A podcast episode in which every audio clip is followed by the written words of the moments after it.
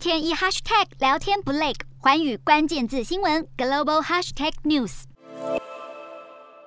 这次战火下，对于中国“一带一路”的冲击有哪些？如果以冲击来讲，我们直接以经济数据来看了，这个数字是非常大。因为以“一带一路”来说呢，其实过去我们一直在讲的中欧班列，它光是一年的运输值呢就高达了七百四十九亿美元。嗯，那如果呢你要看贸易额的占比来说，中国跟欧洲的贸易额，这个中欧班列又占了大概八 percent 左右，所以等于是说，过去他们有大概十分之一左右的贸易额都来自于此。那大家要想想看，中国是世界上最大的出口贸易国，接下来如果战争要持续的打，可能会影响的层面还不止如此。那如果这个数字，大家也会想说，其实我们一直在讲运输，运输就是讲成本。跟所谓的时间有没有准时交付，这是大家对于货运最大的要求。所以其实以中欧班列来说，哈，过去在“一带一路”的这个想法来看，传统的陆路呢，其实要二十二天。那我们如果走海运的话是四十五天。但是有一个折中的办法，就是当时呢，我们有一个荣欧快铁，它呢是从四川成都出发的。那在二零一五年的六月八号呢，它把后面呢经过十六个城市跟三十九条路线全部并在一起，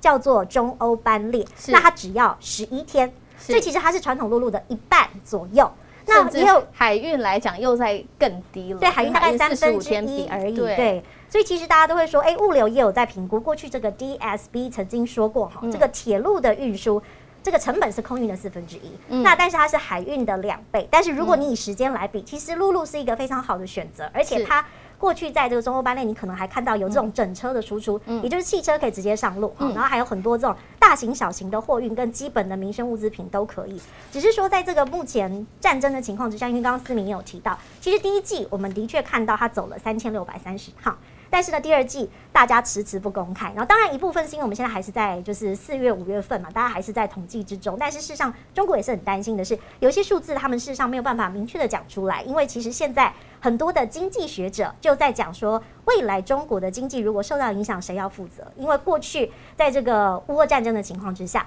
大家会直接的联想说中国是跟俄罗斯站在一边的。但是这一次在经济的影响当中，如果中国是这样的话，那其实他是拿石头砸了自己的脚。所以未来大家。都在看，说有没有可能呢？过去这个中国的荣景可以持续，因为呢，其实大部分的这个火车哈，百分之九十都会经过俄罗斯。但是在二月底三月份的时候，乌克兰当时战争，因为它要断了俄罗斯的通路，它就炸毁了一部分的铁路。所以其实大家也在看，说未来这个中转的枢纽要怎么办？那中国目前呢，的确是就是把出发地有做了一些些的修改。最新的数据呢，我们可以看到呢，其实四月二十号在合肥，他们也开始呢有一些。标准货柜的运输大概有一百万个，哈，那希望是载重大概是两百二十六吨，这个总值也高达了新台币大概六千六百万元左右，就是希望呢可以正确正常的输出跟欧洲之间的贸易关系。只是目前为止，其实大家还是很担心的，就是因为其实在战争跟俄罗斯制裁的情况之下，虽然有这样的运输，还是有在执行，没有像过往这么的频繁。